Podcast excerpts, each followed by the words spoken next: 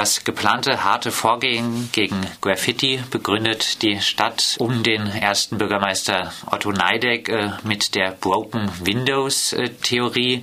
Ein dreckiges äh, Viertel, also in diesem Fall ein gespraytes Viertel, ziehe Kriminalitätsfurcht, dann aber auch im weiteren reale Kriminalität nach sich, eine Beobachtung, Herr Hefendel, die Sie für Freiburg so bestätigen können? Nicht ganz. Mich hat auch ein wenig überrascht, wie Herr Neideck im Einzelnen argumentiert hat. Ich habe es auf Ihrer Seite gelesen. Er sagte, wenn man sich mit dem Institut, mit meinem Institut für Kriminologie und Wirtschaftsstrafrecht auseinandersetzen würde, dann würde es einen Abend bedürfen und er würde sich eher auf die gesunde Volksmeinung konzentrieren.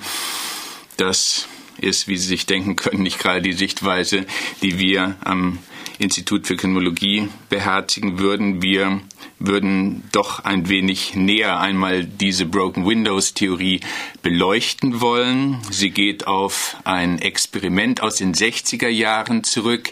Dieses Experiment ist in den 80er Jahren von einem Kriminologen und einem Politologen aufgegriffen worden und zu einer Broken Windows Theorie umformuliert worden.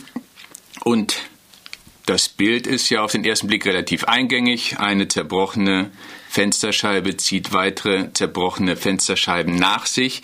Was ist aber in der Folgezeit geschehen? In der Folgezeit ist geschehen, dass aus dieser Broken Windows Theorie eine extrem repressive Zero Tolerance Politik äh, hervorgegangen ist in den USA und das Experiment hat sich auch weitgehend in dem Sinne verflüchtigt, dass man dieses extrem begrenzte Experiment einfach in dem Sinne erweiterte, dass man behauptete, eine zerbrochene Fensterscheibe würde möglicherweise Gewalt oder sogar Mordtaten nach sich ziehen.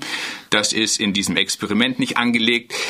Dieses das äh, Experiment, das wurde auch in der Pressekonferenz äh, erwähnt. Äh, man hat ein Auto äh, in ein schickes Viertel gestellt äh, mit eingeschlagener Scheibe. Später folgten dann noch mehrere eingeschlagene äh, Scheiben. Reicht es Ihnen nicht aus als Beweis für diese Theorie? Nicht ganz. Also Sie erwähnen zu Recht dieses Experiment. Ähm, es wird nun eben aus diesem Experiment plötzlich abgeleitet, dass es monokausale Ursachenzusammenhänge für Kriminalität gibt. Also das ist mir vollkommen neu. Außerdem besagt dieses Experiment genau eben nicht, dass eben aus einer zerbrochenen Fensterscheibe eben die von mir benannten gravierenderen Straftaten hervorgehen. Aber das ist eben Herrn Neideck und äh, anderen anscheinend vollkommen egal. Und was wird dann eben daraus? Offensichtlich soll in Freiburg auch eine derartige Zero-Tolerance-Politik ähm, beherzigt werden. Und all das eben auf eine Broken Windows Theorie, über die die Kriminologie seit Jahrzehnten, muss ich fast sagen, lächelt, weil sie eben, wie ich es sagte, ähm, monokausale Zusammenhänge behauptet, die nicht existieren, weil sie Spiraleffekte behauptet, die nicht existieren. Sie macht einfach die Welt zu einfach. So funktioniert das nicht und diese Broken Windows Theorie schaut überhaupt nicht auf die Ursachen von Kriminalität, sondern sie entwickelt ein extrem repressives kriminalpolitisches Konzept. Wie sollte man äh, die Ursachen besser beleuchten? Man sollte die Ursachen in dem Sinne beleuchten, dass man das gesamte soziale Umfeld einerseits einbezieht und zum Zweiten, Sie wissen es, darum sollte man auch beleuchten, wie die Herrschenden möglicherweise die Kriminalität auch in dem Sinne produzieren genau das ist hier ein gutes Beispiel. Ähm, offensichtlich sollen die privaten Eigentümer seitens der Stadt animiert werden, Strafanzeigen zu stellen. Was für eine naive Vorstellung steckt da wiederum dahinter? Die Vorstellung, dass darüber ähm, abschreckende Wirkungen erzeugt würden, auch ein kriminologisches bisher noch nicht äh, nachgewiesenes äh, Konstrukt auf diese Art und Weise. Also die Eigentümer sollen animiert werden, Strafanzeigen zu stellen und plötzlich vermengen sich die Gebiete von Zivilrecht und Strafrecht. Wir wissen darum und wir sollten es immer mal wieder äh, uns äh, vor Augen rufen. Das hat auch das Bundesverfassungsgericht gesagt. Strafrecht ist das letzte Mittel zum Rechtsgüterschutz und plötzlich soll es das erste Mittel werden. Und äh, die Eigentümer, die selbst darüber entscheiden können und sollen, ob sie hier mit gegebenenfalls eingetretenen Sachbeschädigungen äh, so umgehen, dass sie es entweder lassen oder eine Strafanzeige stellen. Sie sollen animiert werden, hier in den Bereich des Strafrechts zu gehen.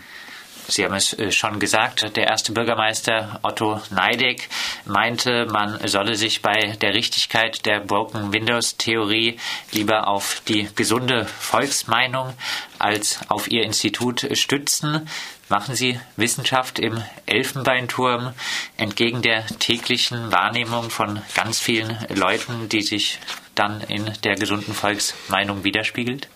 Gut, das ist natürlich schon eine erschreckende Formulierung und ich glaube, Herr Neideck, wenn er sie sich noch einmal auf der Zunge zergehen lassen würde, ähm, würde auch darüber ein wenig beunruhigt sein. Also die gesunde Volksmeinung liegt relativ nah am gesunden Volksempfinden und wir wissen darum, wie dieses gesunde Volksempfinden eingesetzt worden ist, nämlich ähm, es sollte eben dazu in der Zeit des Nationalsozialismus verwendet werden, dass die Herrschenden ihre äh, kruden und Unrechtsvorstellungen Regelungen durchsetzen konnten. Aber das wird er nicht so gemeint haben. Ich persönlich äh, würde sagen, worauf Sie angespielt haben. Kriminologie ist ja gerade keine Elfenbeinwissenschaft, sondern eine solche, die sich mit der empirischen Sozialforschung befasst. Und das haben wir und haben viele, viele andere Kriminologinnen und Kriminologen ja gemacht und deswegen diese Broken Windows Theorie dekonstruiert, würde ich sagen.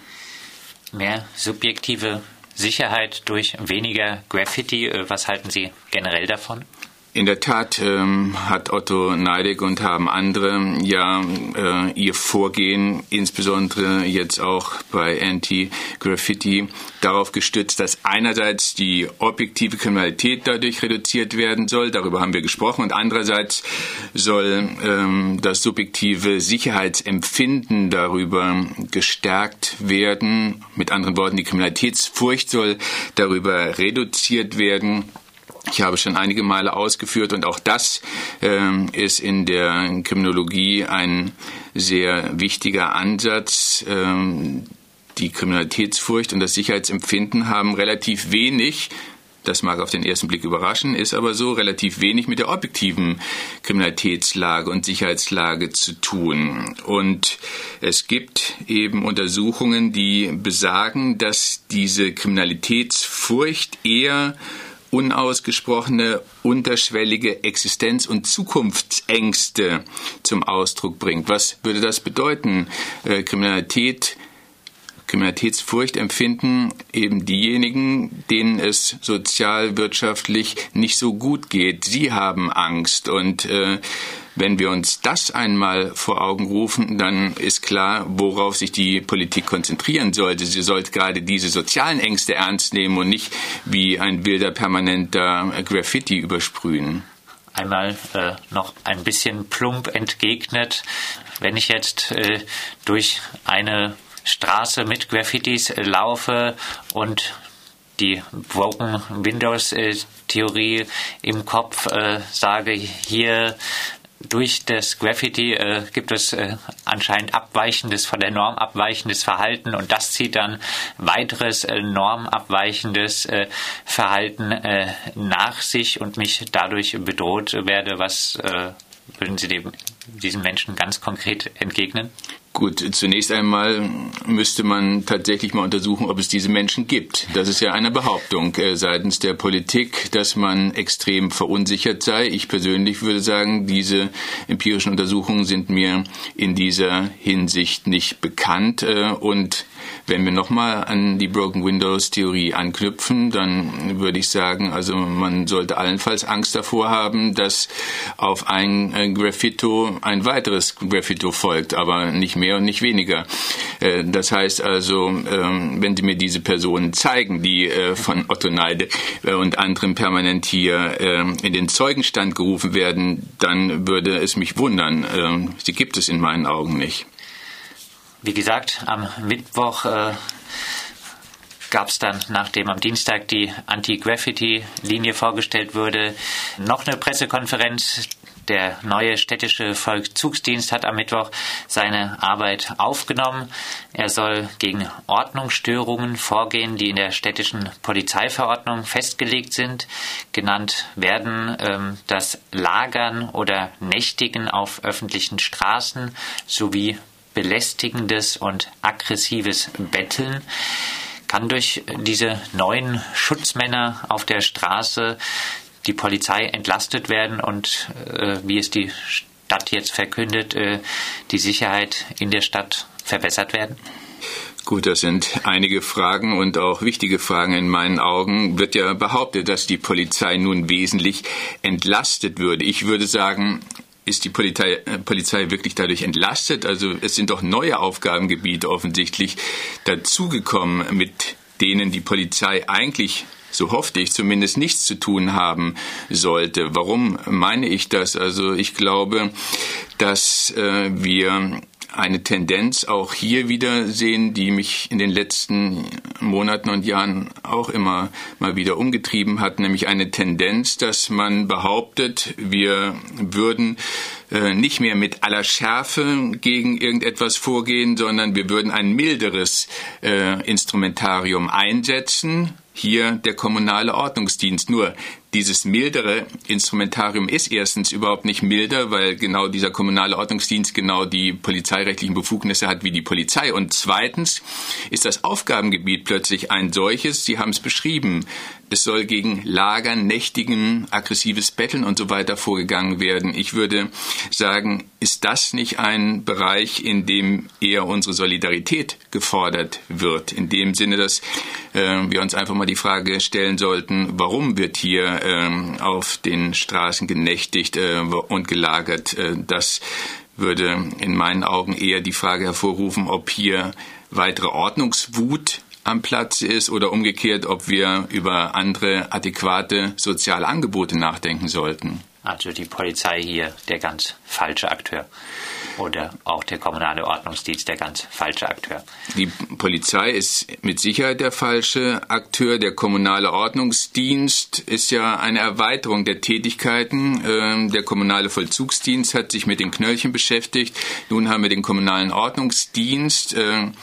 Ist schon rechtlich relativ problematisch, müssen wir vielleicht nicht ausführen, aber rechtlich würde ich sagen, hier wird möglicherweise äh, der sogenannte Funktionsvorbehalt missachtet, dass wir nämlich hier doch nur derartige Ausübungen hoheitlicher Befugnisse auf Angehörige des öffentlichen Dienstes konzentrieren sollten. Hier werden äh, andere Personen plötzlich mit ins Boot geholt, also rechtlich schon problematisch und das Aufgabengebiet ist, wie gesagt, ein solches, bei der sich die Politik wirklich mal Gedanken machen sollte, ob wir hier auch noch äh, die Ordnung ähm, schaffen sollten. Sie hatten es auch vorhin schon angesprochen. Was ist denn das von mir immer so bezeichnete Ziel hinter dem Ziel einer derartigen Ordnung?